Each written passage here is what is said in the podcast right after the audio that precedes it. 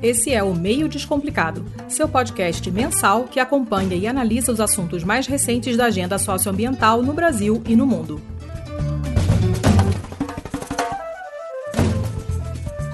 Olá, bem-vindos ao 14º episódio do Meio Descomplicado, o podcast da plataforma socioambiental do BRICS Policy Center. Hoje temos como convidada a Cíntia Feitosa, que é assessora de Relações Internacionais do Instituto Clima e Sociedade. Cíntia, você esteve presente na 56ª Conferência de Bonn, onde se reúnem os órgãos subsidiários da Convenção Quadro das Nações Unidas sobre Mudança Climática, o SUBSTA, que é o órgão técnico e científico, e o SBI, que é o órgão de implementação. É, essa que é a conferência que também é conhecida como SBIS, Explica para a gente um pouquinho como funcionam essas reuniões em Bonn e por que esse momento é tão importante para os rumos da Conferência das Partes, a próxima COP, que será a COP27, realizada em novembro desse ano no Egito.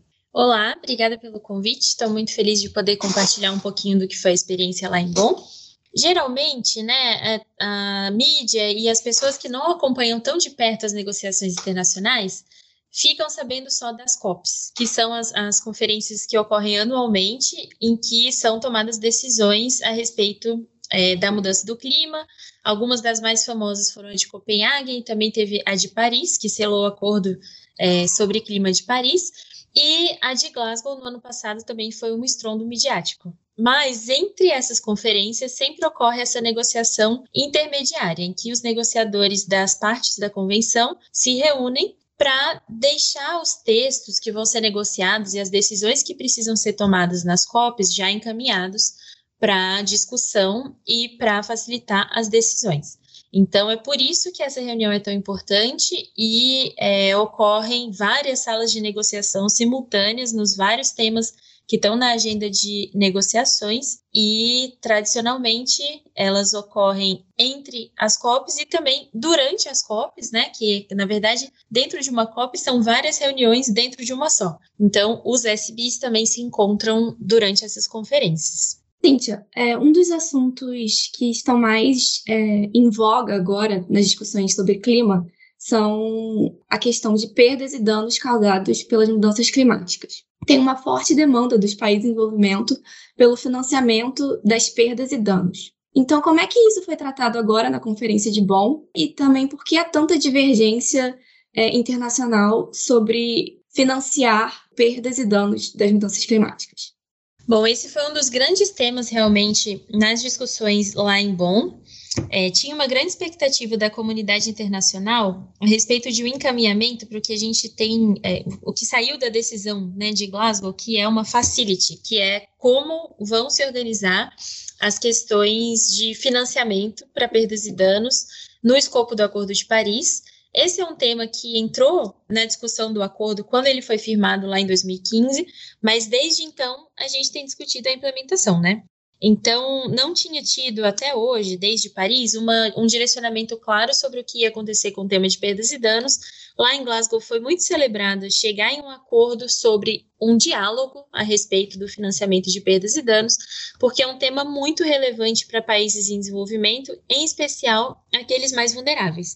Porque as perdas e danos é, não se encaixam nas discussões sobre mitigação, que é a discussão sobre como reduzir emissões de gases de efeito estufa, e são, esse é o tema mais falado, né, em que é, a gente vê mais notícias e também o principal objetivo do Acordo de Paris está em mitigação, que é não deixar a temperatura do planeta ultrapassar os 2 graus Celsius, com esforços para não ultrapassar um grau e meio em relação ao período pré-industrial. Tem a discussão de adaptação, que é a discussão sobre adaptação aos efeitos da mudança do clima que já estão acontecendo, né? Por exemplo, secas, tempestades, e tem a discussão de perdas e danos, que é uma questão muito delicada, porque são efeitos da mudança do clima aos quais nem as medidas de adaptação são possíveis de implementar.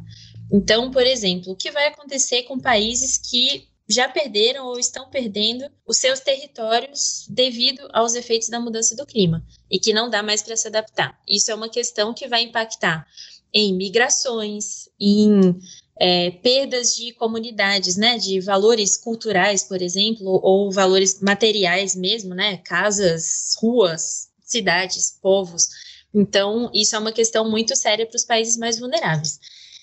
E a questão agora é refletir sobre, é chegar a uma decisão sobre como financiar essas perdas e danos e qual vai ser o encaminhamento para isso.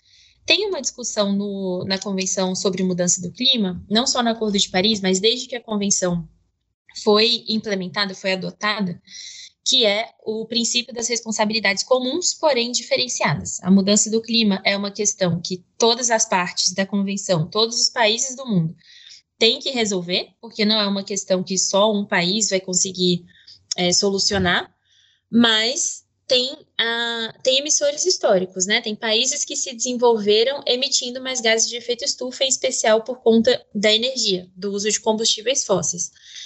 E os países que mais vão sofrer os impactos da mudança do clima são os menos desenvolvidos e que emitiram menos historicamente. Então, o princípio de responsabilidades comuns, porém diferenciadas, entra em todas as discussões sobre a, sobre a Convenção sobre Mudança do Clima, mas em perdas e danos e em adaptação, isso é ainda mais latente, porque são justamente os países mais afetados que precisam de uma solução para suas questões. E a questão que gera mais divergência e gera mais discussão é exatamente como vão ser é, reunidos esses recursos para financiar essas perdas e danos e quem vai pagar por elas, porque a gente tem dentro do Acordo de Paris negociação sobre financiamento de mitigação e adaptação à mudança do clima. Agora a gente tem essa abertura ao diálogo sobre como vão ser financiadas as perdas e danos, porém nem o objetivo de financiamento já estabelecido, de 100 bilhões de dólares anualmente pelos países desenvolvidos, tem sido alcançado. Então, como a gente vai começar a discutir financiamento de mais uma questão sobre mudança do clima, se nem o que já foi acordado tem sido cumprido. Então, essa é a maior questão nesse momento, é, não só para perdas e danos, mas também para adaptação. E acho que foi uma surpresa grande para quem acompanhava as negociações, que estava esperando que a discussão de adaptação fosse ganhar mais espaço nesse ano, e sobretudo porque a gente está caminhando para uma COP no Egito, mas a questão de perdas e danos foi muito mais falada e foi o grande tema dessas negociações intermediárias. Então, o estado em que a gente está é de discutir como vão ser encaminhados esses recursos para os países que mais precisam. Então, é, de onde vem esse dinheiro? Qual a diferença desse fundo para perdas e danos dos outros fundos climáticos e de outros mecanismos de doação e cooperação pelos países desenvolvidos?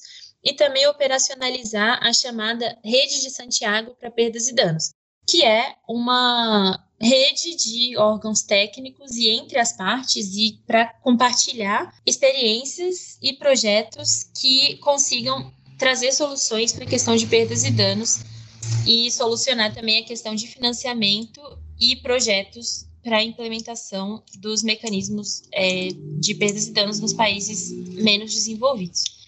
Então, tinha essa grande expectativa a respeito de adaptação, inclusive porque estamos caminhando para uma COP no Egito, que fica na África e que é, é um dos continentes, né, uma das regiões que vai sofrer mais os impactos da mudança do clima, assim como outras áreas e outras regiões de países em desenvolvimento, inclusive América Latina e Caribe. Então, tinha uma, essa expectativa de que a adaptação fosse ganhar é, mais espaço, mas perdas e danos surpreendeu, porque teve um alinhamento entre os países em desenvolvimento a respeito da urgência de se discutir essa questão lá em Bonn. Então, a gente pode esperar que para a COP esse continue sendo um tema bastante relevante. Muito obrigada pelo esclarecimento dessa questão, Cíntia. Agora, pegando um pouquinho do final da sua resposta anterior, é, a partir da conferência de Bonn, o que, que você acha que a gente pode esperar das discussões climáticas na COP27 em novembro no Egito?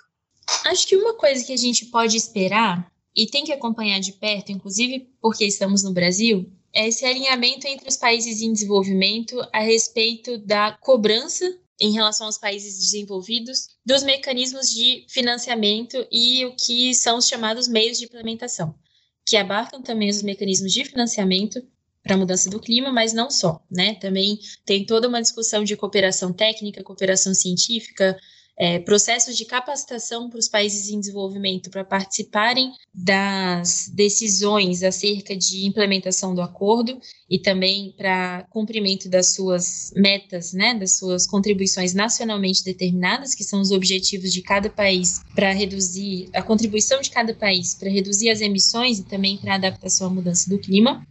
E alguns desses temas que são mais caros aos países em desenvolvimento também estão bem latentes. É o caso de perdas e danos, que a gente tinha discutido antes, mas também a adaptação e mesmo a questão dos mecanismos sob o artigo 6 do Acordo de Paris, que fala de cooperação por meio de mercados ou também de instrumentos que não necessariamente são mercados, por exemplo, capacitação e cooperação técnica entre países para trocas de experiências entre é, projetos de mitigação que vão ficar bem destacados na conferência no Egito. A presidência egípcia da COP tem ressaltado que essa vai ser a COP da implementação.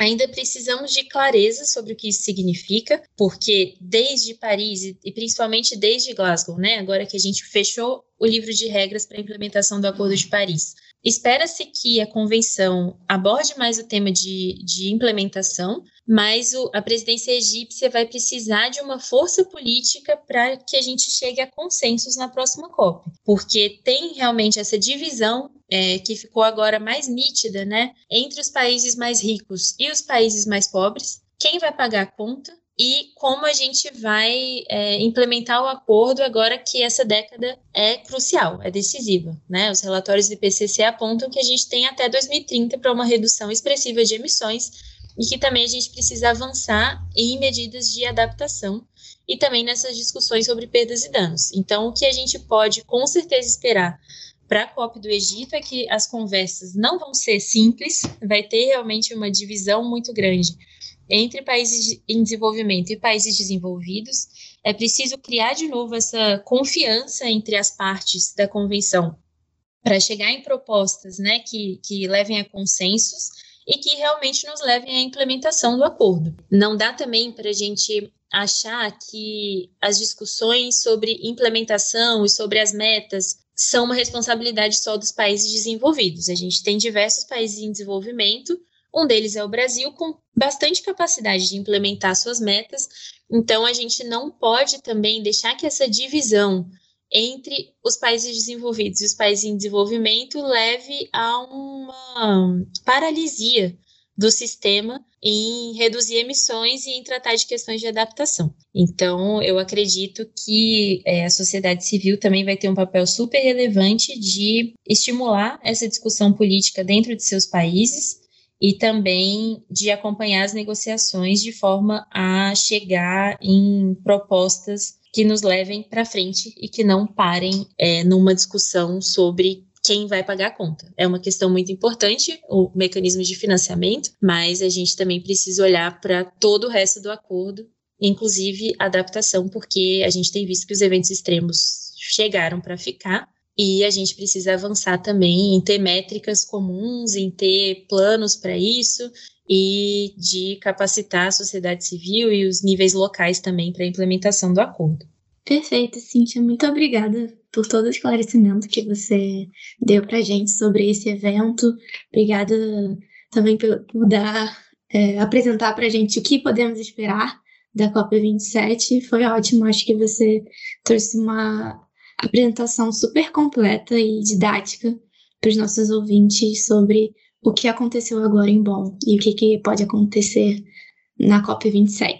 Em nome da plataforma, eu agradeço pela sua participação no nosso podcast. Muito obrigada, contem sempre comigo. E esse foi o 14 episódio do Meio Descomplicado. Continue nos acompanhando pelas nossas redes sociais, Instagram, Facebook, TikTok, no arroba plataforma socioambiental, tudo junto. E fique de olho no nosso site para ler as nossas novas publicações e acompanhar nossos eventos. Até a próxima!